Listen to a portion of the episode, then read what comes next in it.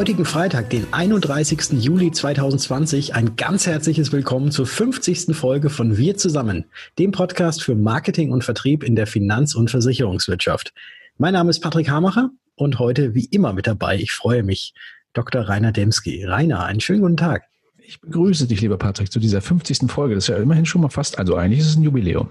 Ja, richtig. Wir haben Goldhochzeit, oder? Goldhochzeit. Oder ist das schon mehr? nee, das stimmt. Das ist tatsächlich so. Patrick, ja. das ist jetzt romantisch, muss ich sagen. Ach, wie schön. Ach, wie schön. Wir beiden haben Goldhochzeit. Ja, da müssen wir mal gucken. müssen wir uns, ich ich, ich schicke dir nachher noch mal ein paar Blümchen vorbei. Sehr gut. Genau, machen wir virtuell noch einen kleinen, kleinen Piccolo auf, würde ich sagen. Ja, das machen wir. Das machen wir. Ja, heute gibt es einige Themen, die wir besprechen werden. Und äh, als erstes Thema hattest du die liebe Franziska Zepf im Interview und hast sie mal ausgequetscht, was es denn bei ihr Neues gibt. Ja, also die Franziska ist ja schon mittlerweile auch schon häufiger Gast in unserem Podcast, nicht nur in Interviews, auch durch ihren regelmäßigen Impuls. Aber diesmal geht es um eine Aktion, die die Franziska gestartet hat. Ähm, das ist ein Online-Kurs für Gründerinnen. Also steht unter dem Motto ähm, Gründen aber sicher. Und da gibt es auch eine eigene Online-Plattform dazu. Ja, und die Franziska erzählt uns da so ein bisschen, was sie da an den Start gebracht hat, an wen sich das richtet und, äh, und so weiter. Interview. Franziska, ähm, ich habe auf Facebook gesehen und auch schon von anderen gehört, dass du was Neues vorhast. Ich weiß ja, du äh, bist sehr umtriebig, hast relativ viel zu tun, aber offensichtlich war dir immer noch langweilig und du hast dir immer was Neues überlegt. Es gibt eine Website, die habe ich auch schon gefunden im Internet, die heißt diegründerinnen.de. Und ja, da wollte ich dich fragen, was hat es damit auf sich? Ja, also mir war es nicht langweilig, aber das war so ein absoluter Herzenswunsch. Ähm, die Gründerinnen, ja, die ist äh, die Seite und vor allem die Idee ist so aus den letzten zwölf Jahren, sage ich mal, entstanden. Also seit ich bei uns in der Finanz- und Versicherungsbranche tätig bin, habe ich immer wieder vor allem eben ganz viele Frauen, ist jetzt nicht ein reines Frauenthema, aber es war sehr häufig in meinem Geschlecht vertreten, erlebt, dass die Frauen tolle Visionen hatten, tolle Ideen, sich selbstständig machen wollten, mhm. äh, bisschen was auf eigene Beine stellen, aber immer wieder dann am Anfang der Umsetzung gescheitert sind. Mhm. Einfach, weil sie blöde Fehler gemacht haben, die man so vorher nicht wissen kann, wenn man die Erfahrung einfach nicht hat oder irgendwas schiefgegangen ist, falsch investiert wurde und, und, und. Und da dachte ich mir eigentlich von Jahr für Jahr mehr, da muss es doch irgendwas geben, wie man diesen Leuten helfen kann. Und daraus mhm. ist diese Idee entstanden. Okay, das heißt, es ist ein Angebot, das sich speziell an Frauen richtet. Ist das denn so ein klassisches, ist das ein Frauenthema oder warum ist es für dich ein Frauenthema? Denn also ich kenne auch Männer, die mit Unternehmen knallhart Absolut. auf den Bauch gefallen sind. Das stimmt absolut nein. Also das Wissen ist auch geschlechtsneutral. Also es dürfen auch liebend gern Männer sich solche Kurse ansehen. Allerdings mhm. habe ich die Erfahrung eben hauptsächlich bei Frauen gemacht. Das ist vielleicht auch, weil ich mich so ein Stück weit in den sozialen Medien auf die Frauen ausrichte. Ich merke es einfach vermehrt bei Frauen, dass wir äh, ja da oft Rücksicht nehmen auf andere und nicht so sehr auf unsere äh, eigene Selbstständigkeit, unser eigenes Business schauen und deshalb dachte ich mir, ich greife jetzt ganz konkret den Damen da draußen mal unter die Arme. Sehr gut, sehr gut. Ja, bevor wir so ein bisschen auf die Inhalte von dem Kurs noch zu sprechen zu kommen, da habe ich auch noch so zwei, drei Fragen. Ähm, du hast ja selbst auch gerade wieder, noch schon wieder ein neues Unternehmen gegründet, ist mir auch auf Facebook aufgefallen. Ja. Ähm, was sind denn aus deiner Sicht die wichtigsten Handlungsfelder für den Gründer bei der Unternehmensgründung?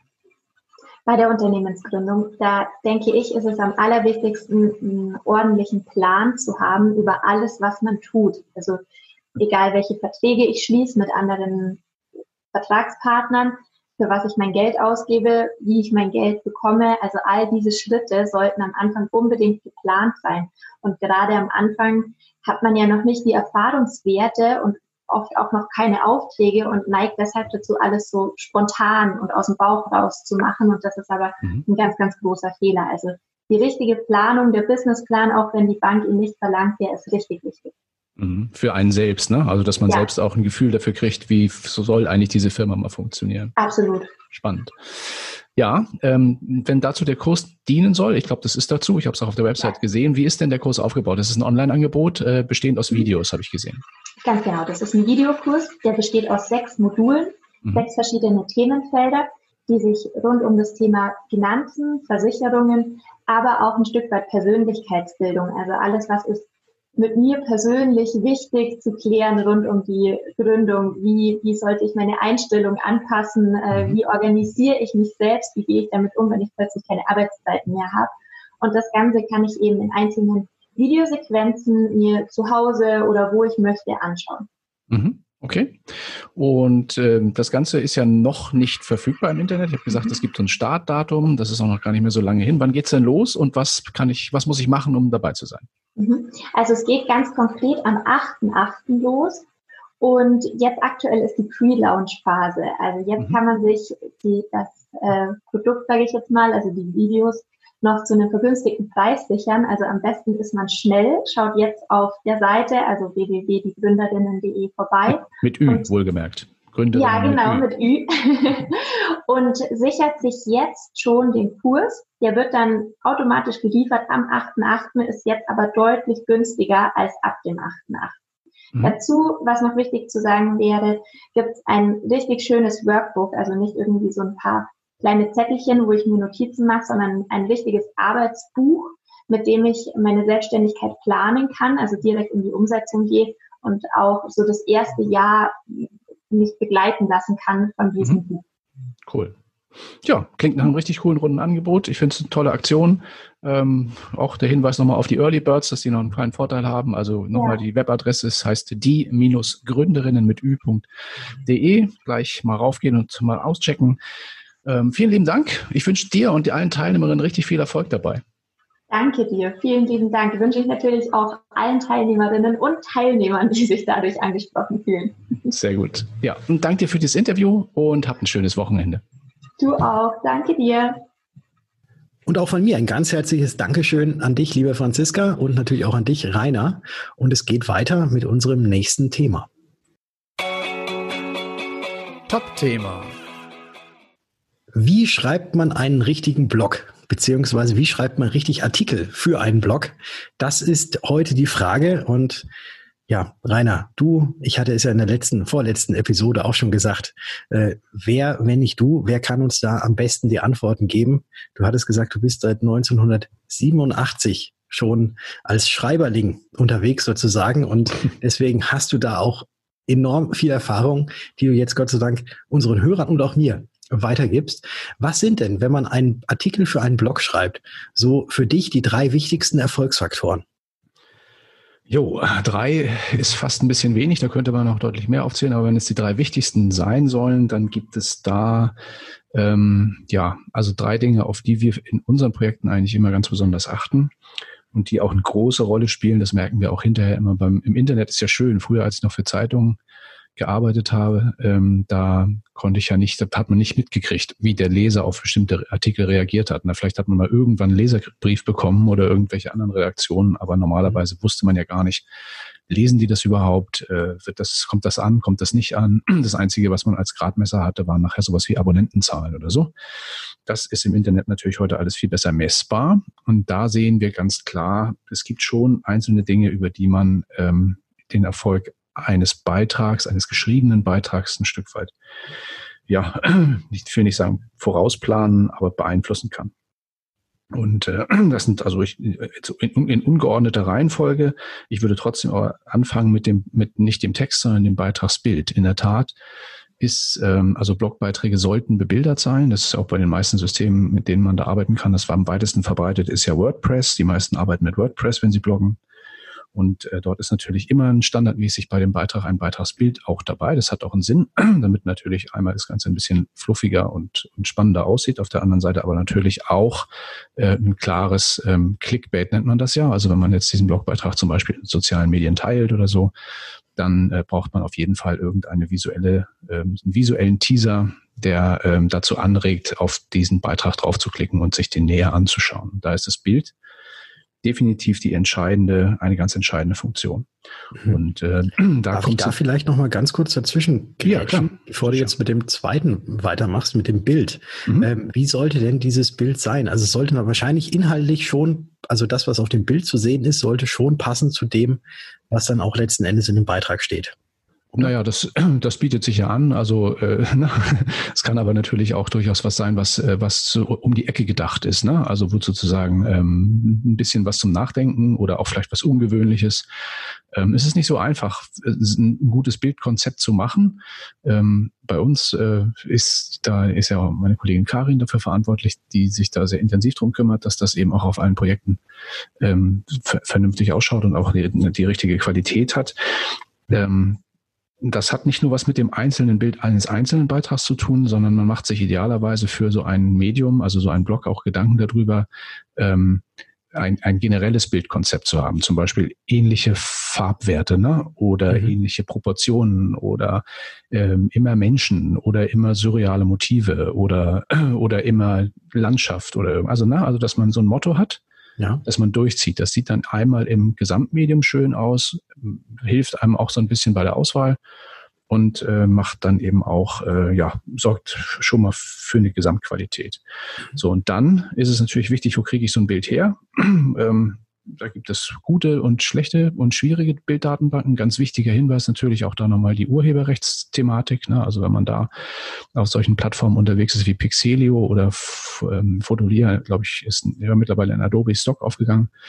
Ähm, aber diese freien Bilddatenbanken, die vermeintlich frei sind, da hat man ja oft das Problem, dass die Bilder trotzdem urheberrechtlich geschützt ist und dass dann ähm, ein nicht meistens nicht ganz unkomplexer Autoren- oder äh, Urheberhinweis in dem jeweiligen Blogbeitrag hinterlegt werden muss. Mhm. Und das kann sich bei diesen Plattformen auch laufend ändern. Und wenn man dann sozusagen da nicht am Ball bleibt und diese Sachen immer aktuell hält, dann läuft man ganz schnell mal auch in eine Abmahnfalle und das kann dann teuer werden. Deswegen ja. raten wir schon dazu, daran nicht zu sparen. Also wer es einen professionellen, und wir reden hier aber auch über Business, ein professionelles Blogmedium betreiben möchte, der sollte sich schon ähm, ja, sagen wir mal, den Luxus gönnen, in einer vernünftigen Bilddatenbank auch einzukaufen, wie zum Beispiel bei Adobe. Okay. Genau. Ja, aber wir hatten noch zwei andere ähm, Erfolgsfaktoren. Ähm, der zweite wichtige Erfolgsfaktor ist natürlich ganz klar die Headline. In der Redaktion der Bildzeitung gibt es Redakteure, die machen nur Headlines, die machen nichts anderes. Ne? Also die, eine der bekanntesten aus der, aus der nicht mehr ganz so jungen Gesch Historie des Mediums äh, ist ja Wir sind Papst. Ne? Als ja. der Ratzinger Papst wurde, gab es ja diese Headline. Das ist ja ein Musterbeispiel für, für eine ähm, gut gelungene journalistische Headline. Mhm. Und die haben natürlich sagen wir mal, auch immer die Herausforderung, dass diese Headline auch immer relativ wenig Text umfassen muss, sehr, sehr reißerisch und plakativ sein muss. Also da kann man sich viel abgucken. Mhm. Ähm, muss für einen Blog nicht unbedingt gelten, aber auch da ist natürlich klar, die Headline springt nach dem Bild als erstes ins Auge. Auch wenn man das zum Beispiel in Social Media teilt, sieht man auch das zuerst und auch das ist dann wieder Clickbait. Das heißt, die Headline soll in den Artikel, sollte reinziehen in den Artikel. Mhm. Und der dritte Erfolgsfaktor, den ich da noch nennen will, das ist die Dramaturgie oder auch die Struktur des Beitrags. Das heißt, wie ist der Beitrag aufgebaut? Ähm, Dramaturgie heißt, ähm, ich brauche ein einen Geschichtsverlauf, also einen Verlauf einer Geschichte. Da gibt's zum Beispiel auch, kann man mal googeln, äh, gibt's viel Material drüber, die sogenannte Reise des Helden. Ne? Also wenn man zum Beispiel ähm, eine echte Geschichte erzählt, eine Reportage macht oder so, dass man eine richtige Heldenreise erzählt, wo der Leser auch dann wissen will, Mensch, wie geht das denn jetzt eigentlich weiter? Was kommt im nächsten Absatz vor? Also Spannung aufbauen, ein Spannungsbogen, der sich durch den Artikel zieht. Das ist nicht immer möglich, weil nicht bei jeder Geschichte auch so eine Art Held vorkommt. Aber wenn das der Fall ist, dann ist das ein probates Mittel und dafür gibt es auch ganz tolle Anleitungen im Netz, ähm, wie man sowas macht. Ja, und dann nochmal Struktur, Aufbau beim Blogbeitrag. Auch da muss man ein bisschen gucken, wie sieht mein Medium eigentlich aus. Wir haben ja heute eine hohe Anzahl von Smartphone-Nutzern. Das heißt, langes und aufwendiges Scrollen ist anstrengend. Ne? Und deswegen sollte man seinen Beitrag ein Stück weit immer in einzelne Abschnitte, also Blöcke unterteilen. Das kann man dann auch sehr schön auflockern durch wieder gut gemachte Zwischenüberschriften zwischen den einzelnen Blöcken, die auch ein bisschen ein Stück weit durch den Artikel führen. Ja, das wären so die drei wichtigsten Faktoren, würde ich mal sagen, was Inhalt betrifft. Bild, Headline und der Aufbau. Ja, ganz herzlichen Dank dafür. Ich kenne mich ja selber auch als ähm, Artikelleser und bei mir ist es tatsächlich so, wenn ich auf eine Webseite oder auf einen Blog komme und dort dann diesen Artikel lesen möchte, dann überfliege ich tatsächlich genau das, was du mhm. gesagt hast. Erstens, ich werde wahrscheinlich meistens angesprochen durch das Bild und die eigentliche Überschrift und dann erstmal um quer zu lesen, lese ich tatsächlich die Zwischenüberschriften und das, was dann im Text auch noch fett gedruckt ist. Und ja. wenn mich das interessiert, dann gehe ich vielleicht tiefer rein. Aber ich glaube mal, da gibt es bestimmt auch Zahlen drüber, dass die wenigsten Beiträge, die irgendwo sind, auch tatsächlich von Anfang bis Ende komplett gelesen werden, sondern ich glaube, da kann sich jeder von uns an die eigene Nase packen, dass wir genauso handeln. Alles das, was irgendwie dick und prägnant ist, das wird überflogen. Ja. Und wenn das noch nicht reicht, dann guckt man auch mal tiefer rein. Das hat, gar nicht so viel mit Internet zu tun. Das ist, ist auch sonst bei Printmedien auch der Fall. Ne? Also der, der Leser scannt Artikel, das ist bekannt. Ne? Das ist schon viel, viele Jahre bekannt. Und in der Tat, also auch, ähm, da gibt es auch schon viele Versuche dazu. Ne? Also wenn man zum Beispiel, man kann ähm, relativ leicht, äh, also ähm, testen. Ne? Ähm, Gerade im Internet gibt es ja solche sogenannten Heatmaps. Und mhm. Heatmap heißt, äh, eine Software, die im Hintergrund guckt, wie der Nutzer sich auf der Seite verhält, wie weit scrollt er runter, wo bleibt er hängen, wo klickt er vielleicht drauf oder wo geht die Maus hin und so. Und da kann man relativ schnell sehen, äh, das kann man auch fürs eigene Medium mal ausprobieren. Wer da optimieren möchte, kann auch zum Beispiel rausfinden, sind meine Artikel zu lang oder sind vielleicht die einzelnen Textbausteine zu lang, wo steigen die aus und so. Also da kann man viel messen, was einem dann auch bei der Optimierung hilft. Okay. Ja, das waren jetzt dann doch mehr als drei Tipps, die du uns gegeben hast. Nochmal ganz herzlichen Dank und wir Gerne. machen einfach mal weiter. Technik, Tipps und Tools. Vor kurzem schrieb mal einer unserer Branchenkollegen auf Facebook sinngemäß zum Wirecard-Skandal.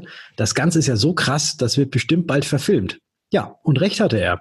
Die Produzenten Nico Hofmann und Marc Lepitit, Lepitit von UFA Fiction haben angekündigt, die Wirecard Story in einer eigenen Doku aufzuarbeiten. Und der Film soll über den Streamingdienst TV Now, das ist ein Kanal der RTL-Gruppe, produziert und auch knapp 90 Minuten umfassen.